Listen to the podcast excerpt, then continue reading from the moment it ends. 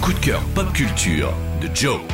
Si vous aimez la littérature fantastique, vous connaissez sûrement H.P. Lovecraft. Les récits de cet auteur aussi culte que maudit sont peuplés de cultes païens, de divinités cosmiques malveillantes et de cités antédiluviennes englouties, cachant dans leurs ruines figées des monstruosités sans forme. Ces histoires sont réputées pour être un casse-tête à adapter. De nombreux films, séries ou même albums de musique s'y sont carrément cassés les dents, ne parvenant que rarement à retranscrire les visions hallucinées de Lovecraft. Mais il y a une exception, un auteur et dessinateur de bande dessinée qui a su trouver l'équilibre, un mangaka plus précisément, du nom de Gu Tanabe. Déjà connu pour ses récits horrifiques, Tanabe s'est attelé à la tâche dantesque d'adapter en manga les nouvelles de Lovecraft et depuis 2018, il publie à un rythme régulier ce qu'on peut considérer comme un véritable tour de force puisque chacun des 9 tomes publiés en français par les éditions Ki-Un ont été de vraies réussites. De sa version glaciale et désespérée des mythiques montagnes hallucinées à la couleur tombée du ciel en passant par le cauchemar d'Innsmouth, la collection des chefs-d'œuvre de Lovecraft donne corps à des descriptions qui laissent à la base chez l'auteur énormément de place à l'imagination et l'interprétation du lecteur.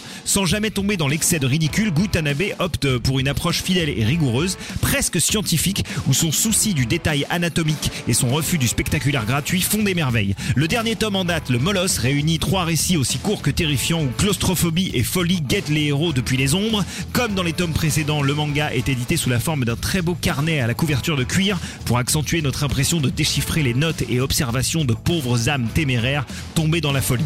Les chefs-d'œuvre de Lovecraft, Le Molosse, c'est édité chez Kiyun, est disponible partout et c'est un très très gros coup de cœur. Vivement les prochains si Cthulhu ne nous a pas rendu tarés entre temps.